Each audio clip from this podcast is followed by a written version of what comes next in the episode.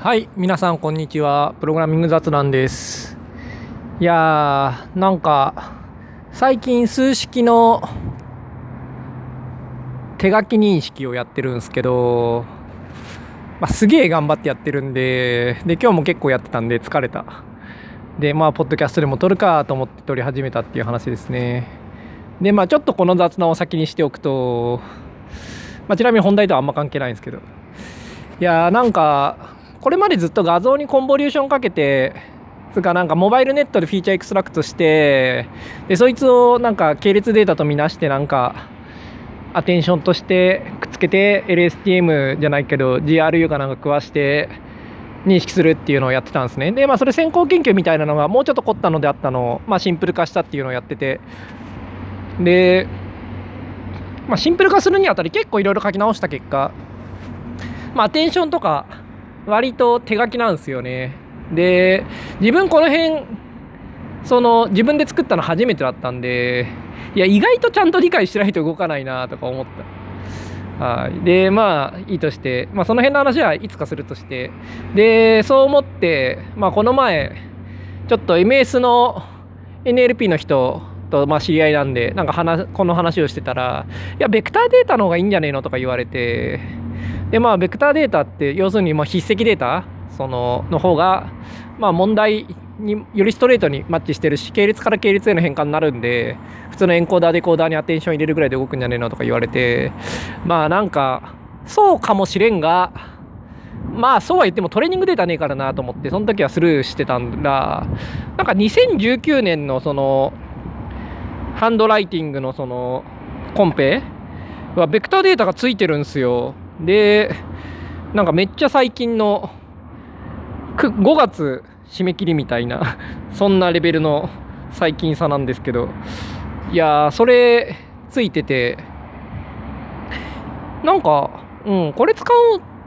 たらいいんじゃねえのって言われていや最初はまあ、そうは言っても既存モデルがあってある程度動くの分かってるからそこから始める方が硬いかなと思って、まあ、作ってたんですけどまあ、結構違うんで、もう自分が作ってるの、既存研究と。いや、もうこれだったらベクターデータで最初から作ってもいいかなとか思い始めてるんですけど、まあ、どうすかね？まあ、どうすかね？っていうか、もうここまで作った後にそんなの見つかんないよみたいな話もあるんですけど、まあ、どうしようか悩んでおります。はい。あー、でもこの話をする方がいいか。お唐突にトピックが変わりました。えー、今回大きい会社と小さい会社の話しようと思ってたんですけど、やっぱやめて、なんとなく今雑談をしてたら、うん、この話を続けたくなったんで、えー、っと、な、んて言ったらいいですかね。その、まあ、ピボットの話っていうか、なんか方針を変えるか、そのまま進めるかみたいな話を今したくなった。はい。えー、とタイトルはまあ後で考えるとして、まあ、そういう話をしよう、えー、つまり、まあ、今途中まで作って、まあ、 Estimator でなんか、まあ、小さな training set に対しては overfit できるぐらいまでは学習できるようになったと。で、まあ、これを TPU 化してなんかもうちょっとでかい8000件ぐらいにデータがあるんですよね。そのハンドライティングのそのコンペのなんか23年前ぐらいのやつ？まあわかんない。34年前か？わかんないけど、まあ、そんなに大きくはないんですけど、まあそ、それでもそこそこその既存研究のモデルがまあまあ動いてたんで、まあ、それでいいかなと思ってやろうと思って。でまあそれを何でしたっけ？そうそうそう。で TP 化して学習させようかなって思ってたんですがまあ今新しいそのまあ、データが来たわけですよ。まあ、発見されたわけですよ。でしかもまあそれよりモデルを書き直した方が良さそうかもしれない。こういう何て言うんですかね。今やってる作業が終わってない。しかも結構まだまだ先は長いと。一方でなんかもっと良さそうなものも見つかったと、まあ、こういう時に作り直すかそのまま進むかどっちがいいですかねみたいな話をしよう。はい。ちなみに結論は出ないです。はい。いやー、なんつうか、まあ、そんなもん、どんくらい作ったかによるよとか、まあ、そういう話になるんですけど、一方で、その、完成しないプロジェクトのパターンってあるんですよね。まあ、えー、A なんたら Linux プラットフォームとかですね、まあ、アバロンでも何でもいいんですけど、まあ、でかいプロジェクトにありがちなんですけど、まあ、なんか作るわけですよ。で、そうすると、なんかこれじゃダメだみたいなことに気づくわけですね。で、そこで、なんか、大きく方針転換をするわけですよ。で、作っていくと。で、そうすると、やっぱりそれでもダメだって気づくわけですよ。で、また大きく方針転換すると。で、これはなんかこう、なんていうか撤退ではなくて転身であるみたいなこう感じにされがちで結果としてなんかできてないのにバージョン1とかバージョン2とかがその度に振られたりするんですよね。まあ、こいつはみっともないんで、まあ、そういうプロジェクト見たらプゲラーって笑ってやりゃいいんですけどただあのまあ笑ってるだけだったらそれでいい話なんですけれど、まあ、自分でも当然そういうことは起こりうる。はい、で、まあ、要するにその完成させないで違うことを試すっていうのは何て言うか危険なんですよね。まあ、完成というのは何を指すかっていうのもあるんですけれど例えば今作ってるも最終的に Android CPU で動かしたいわけですよ。で Android に載せるためには TensorFlow ライトとかにこうコンバートして載せるとかがあって、まあ、しかもアプリ側も書かなきゃいけないとか結構作業多いわけですよね。で、まあ、そこまで全部やるって結構大変でなとりあえずモデルがちゃんと動いてればいいとかそういうなんか中くらいのチェックポイントはいろいろあって。ただ理想的にはやっぱりちゃんとエンドツーエンドでエンドツーエンドっていうのはつまりちゃんとアプリとして使えるところまで作った方が良い。あのいろいろ方針転換するよりもね。一番簡単なのでまず作る方が良い。でその後なんか違うもの試すとかやっていく方が本当は良い。でなんでかっていうとそのそうですね。なんでかっていう話が今回の本題ですねきっと。そのまあなんか気づくとでこれじゃダメだって気づいて方針転換するっていうのはなぜ良くないのかっていうとこうまず諦めるって要素が足りないんですねこのやり方は。その前にもちょっと話したと思うんですけどこう現実との折り合いをつけるためにいろいろと諦めるっていうのはソフトウェア開発というかまあ創作活動において多分本質的なもんだと思う。と言ってもまあ自分プログラム以外の創作活動そんなに知らないですけどまあけど何にせよその完成させるためにいろいろなことを諦めていくっていうのはすごい重要なプロセスなんですね。でそれはやっぱりこう実際に載せるところまでやるといろんなところでいろんなことを諦めるわけですよ。でその過程で見えてくるものもあるししかも後で諦めるものっていうのはそのやんなくていいことなんでその最初に諦めるものっていうのはたくさん諦めた方がいい。でこれは全然ダメだって分かって方針転換してその先にある諦めるはずのものっていうのは諦めれなかったりするんですよね。でだからいつまでたってもその最初の方の不確実性っていうのが減っていかない。でこういうなんかこうやつは良くないんですよね。良くないっつうかまあハマる永遠にプロジェクトが終わらない系のパターンになりがちだと、まあ、諦めていくっていう要素が少し少ない。その途中で方針転換を繰り返してると。まあだから良くない。でまああとなんつうんですかね。その完成させる過程でなんかこうなんて言うんですかねこう何かが集中していくんですよね。まあうまく表現できないですけどそのモチベーションっていうか作業っていうか何なんですかね。こうとにかくシップするっていうかそのリリースするっていうのはすごい強力な武器でそのそれに向かっていろんなことを決めてくっていう原動力になるんですよ。こうリリースしていくためには後回しにしてるものを全部決めなきゃいけないんでだからその全部つなげるためには後回しにしてるものを全部決めなきゃいけないんですね。だからこう後でいいやって思ってるものを、まあ、全部潰す。でその過程でまた本当はやんなきゃいけないんだけど見えてなかったこととかももう、まあ、全て見えるわけですよその完成させるまでの過程では。そういうなんていうかこの完成に向けてその作業の力を集中していくっていうのは大切なことなんですね。何かを完成させる何かを作る時には。で途中で方針転換をしてるとそれそれが使えない。その完成に向けて作業の力を使えないんでその力がなんかこうなんつうんですかね散漫になってしまうっていうか集中していかないんでこう、うん、その、うん、ものを作るっていうのは本質ものを作るっていうのは本質的に難しいことなんでそれにこう対抗できるような、うん、その力の集中っていうのはやっぱりこう最後まで作るというか、まあ、リリースする過程において行われるとリリースっていうか完成品を作るって過程でね、まあ、行われるんでだから途中での方針転換を繰り返してるとそれができない。でまあだからその最後まで作った方がいいんですよ。ただなんつうかそうは言ってもベクターデータ取るか画像データ取るか結構違うわけですよね。まあその手書きのアプリ作る時の話ですね。そのまあペンで筆跡取るじゃないですか。で、オンマウスダウン、オンタッチダイベントかなんかで、なんだっけ、まあ名前忘れたけど、まあとにかくマウスダウンのイベントが来るわけですよ。で、ゲットヒストリカルレコードかなんかするかどうかはまあ置いといて、とにかく座標の列が来るわけですよね。で、そいつを、まあパスかなんかにこう突っ込めばビットマップが作れるわけですけれど、で、まあそうやって作る気でいたんですけれど、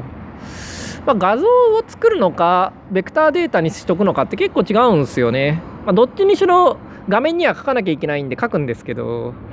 あのシーケンシャルなデータの方が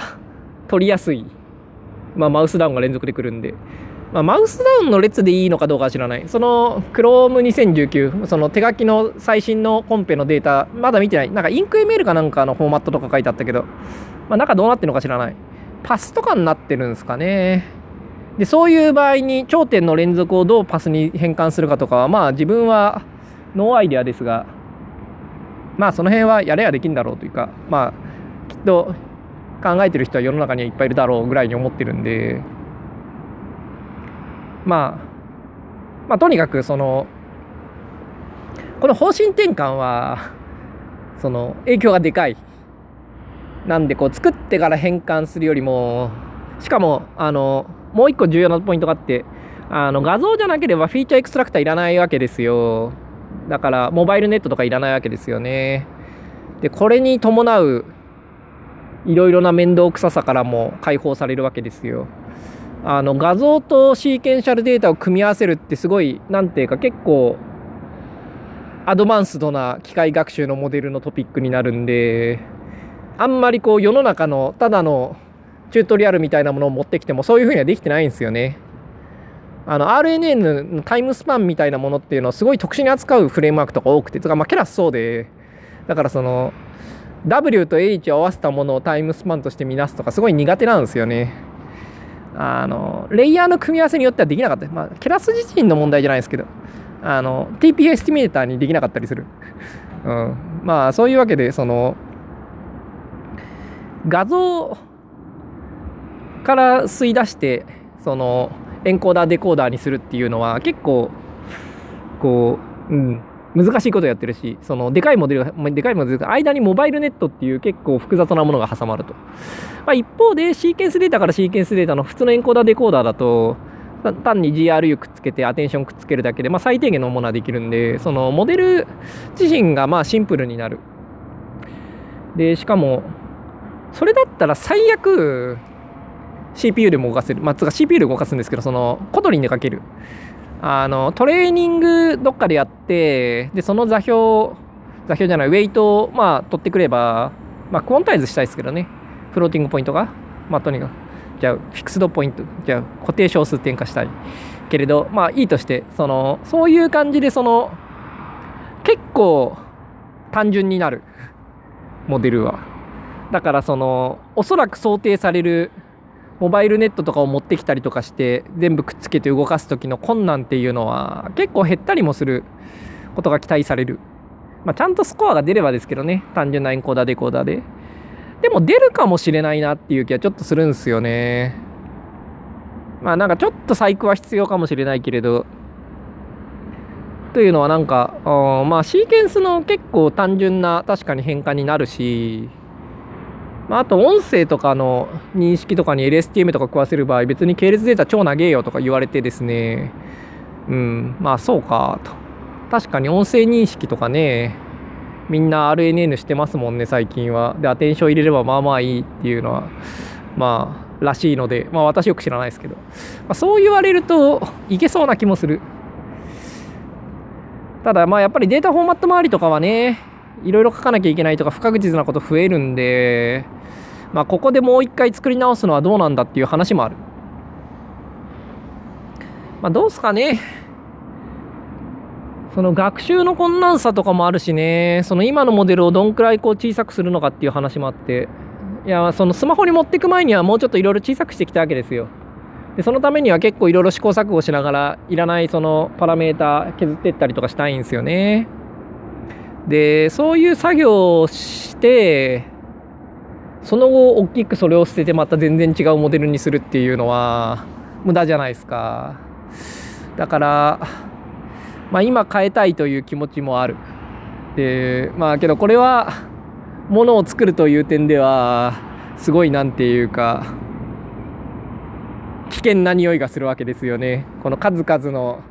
ダメだったプロジェクトのパターンと一緒なんで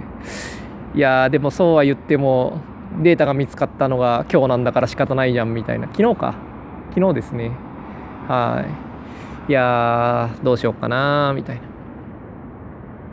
まあとにかくちょっと話を戻すといや物を完成させるって大切なんですよね。でそうやってこうこの作り直したい理由っていうのはあるわけですよ。このまま作ってもダメだって、まあ、今回もそうなわけですよね。その直した方がいい理由っていうのはま途中で見つかるわけですよ。いろいろな事情で。今回は新しい training set の存在を知ったっていうのがまあ大きなところ。まあ、それプラス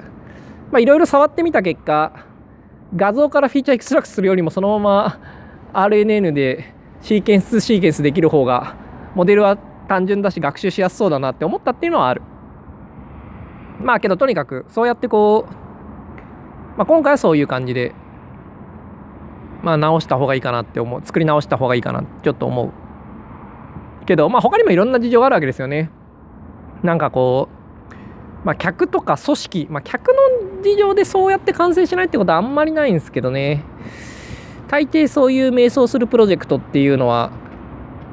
なんつうか何を作るのかはっきりしてないから迷走するんでむしろ客がいないパターンの方が多い。まあとにかくその最初作ろうと思ってたものに対してなんかぐずぐずとできなかったりして新しく人とかが入ってきたりとかしてなんかこれじゃダメだもっと違うものを作ろうとかまあ言ってくるとかなんかまあ、うん、協力会社とか協力会社つかまあ出資先がなんか違うこと言うとか、まあ、出資先とか本当は重要じゃないんですけどね。結局こう作る人間がうんこれで行くんだって言ってうるさい黙れついてこいって言ってえいっていけばそうなるんすけど、まあ、そういう人がいなかったりするんですよ はいまあけどそのそういう人がいないっていうか、まあ、とにかくそのここで方針を変えた方がいいって思う最もな理由はたくさんあるんですよね。むしろそれがないで完成までいくなんていうプロジェクトの方が特にこう新しいものを作る場合はレアでレアで。普通はその特にある程度大きいもんだとうんなんか人が多いな。まあいいや。はい、ある程度大きいものでしかも新しいものを作るっていうパターンだとあのむしろ方針を変えた方がいいと思う最もな理由が必ず出てくる。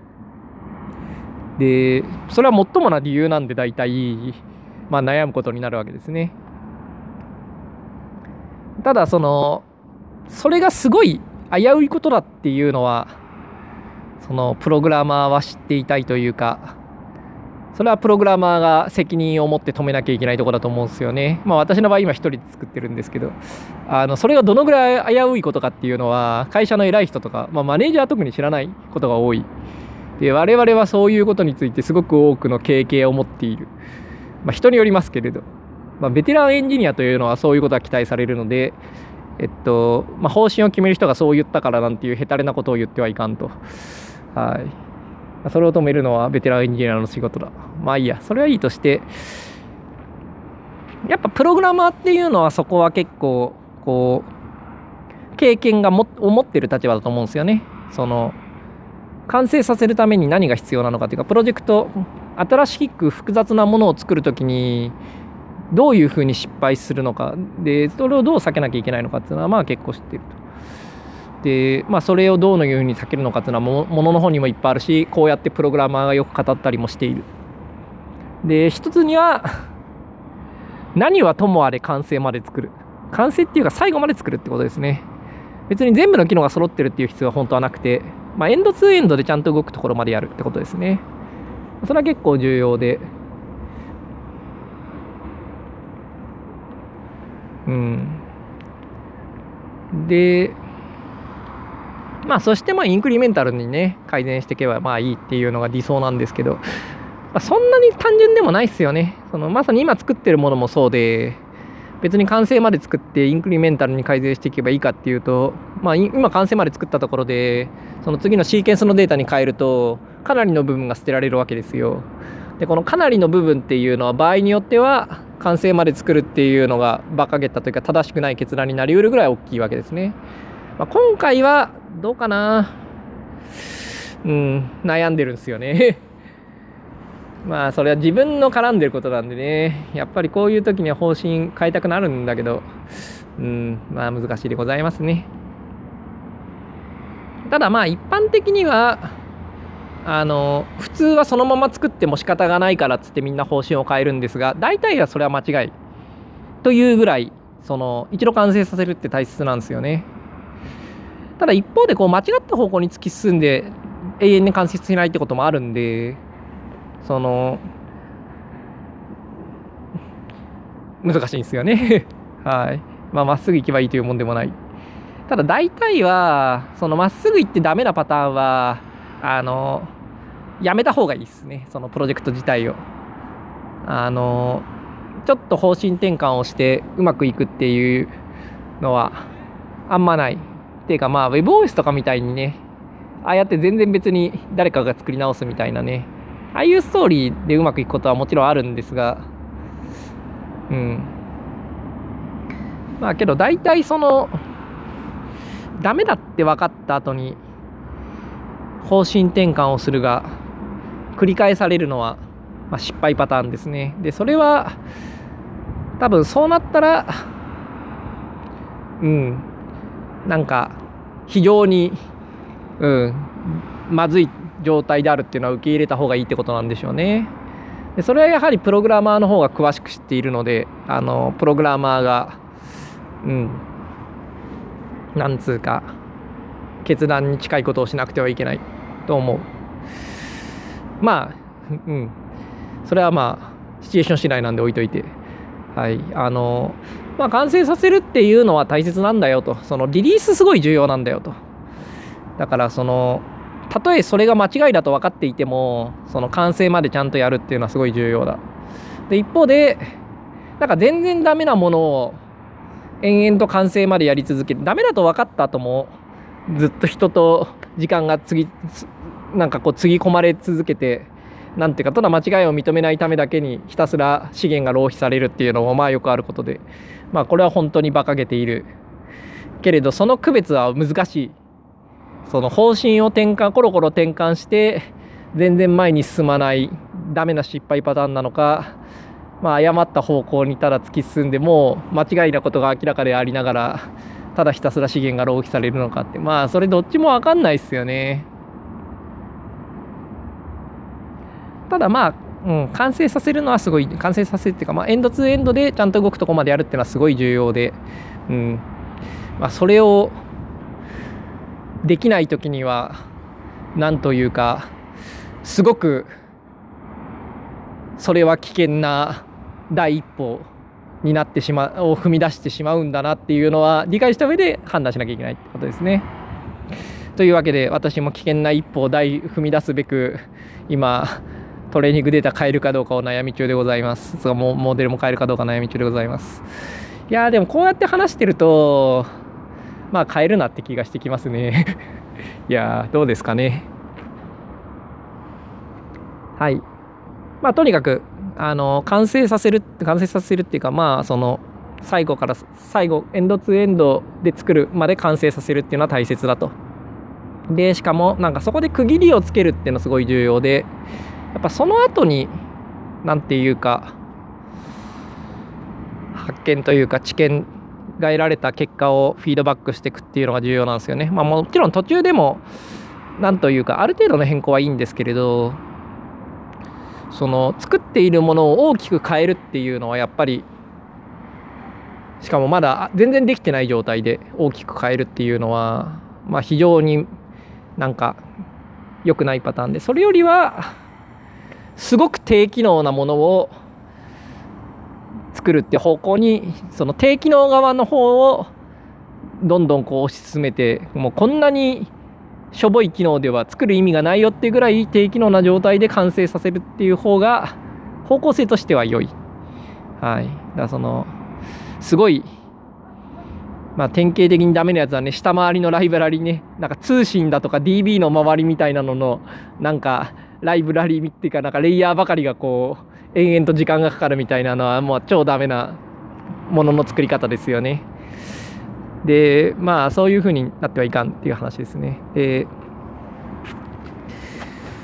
いやという話でした。はい。でやっぱりこういう経験っていうのはプログラマーまあ、さっきも言いましたけどそのプログラマーはやっぱすごい持ってるんですよね。まずいろんなプロジェクトで、ま、やってきたっていうのもあるしその自分も趣味でいろいろものを作ったりもしてるしまたその友人たちのプログラマーがものを作ったりしてるのも聞いたりとかして話をしたりとかしてやっぱそうやってそのすごい経験を持ってすごいすごいっていうのはその回数的にもすごい多いしいろんなパターンも知っている。で一方でやっぱり組織のそのリードとかマネージャーっていうのはそんなにこういう経験は多くないと言い切っていいと思います。というのはそういう人たちっていうのはやはりその一つの組織に長くいるパターンが多いんでそのなんつうか経験限られるんですよね。しかもそういうでかいプロジェクトとかでそういう立場にいる場合っていうのは大体なんていうかもうでかいものをその前もやったみたいなのが多くてその小さいものをたくさんやるっていう経験にかけがちだとはい、まあ、プログラマーはやっぱりその辺はね小さいものいっぱい作ろうとしていっぱい挫折しますからね。やっぱりプログラマーの方がその辺はまあ経験が多い。うん。いやまあだからまあだからっていう話はまあ難しいですね。まあ、とにかく、うん、あの完成に向けてなんというか力を集中させていくっていうのが、まあ、結構重要で途中の方針転換を繰り返していくとそれができんからまあまずいという話でした。以上です。